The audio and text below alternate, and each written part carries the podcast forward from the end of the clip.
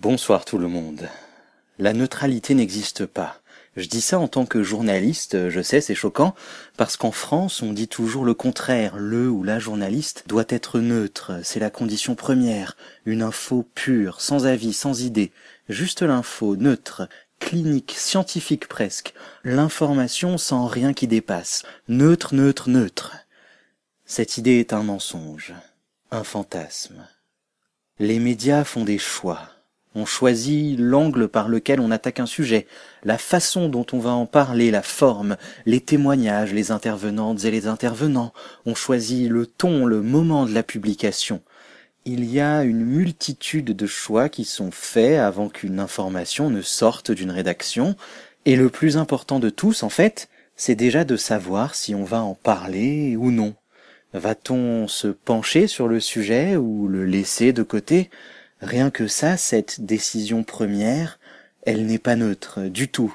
Et même si on tente derrière de rendre neutre le ton, la forme ou le reste, le choix d'en parler ou non ne le sera jamais.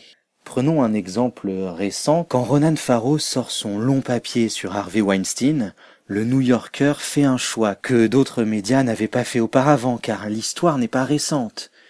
Ce n'est pas neutre. Ce n'est pas forcément un acte militant, mais en tout cas, ce n'est pas neutre. Le problème, c'est qu'on finit par y croire, à cette chimère, à l'idée que l'info est neutre, peut être neutre. Et on oublie. On oublie de vérifier d'où elle vient, de qui elle vient, pourquoi elle vient. Alors que le contexte est aussi une information, une information cruciale pour appréhender celle qu'on lit, regarde ou écoute. Le Monde et le Figaro n'ont pas les mêmes angles sur les mêmes sujets. Et si des médias spécialisés comme Tétu ou Comitide existent, ce n'est pas sans raison. Oubliez l'idée d'une information neutre, surtout quand elle concerne la politique, la sexualité, la société, bref, l'humain. Ce ne sera jamais neutre. Ce n'est pas une mauvaise chose, loin de là. Il faut juste en avoir conscience et non pas croire le contraire. Bonne nuit.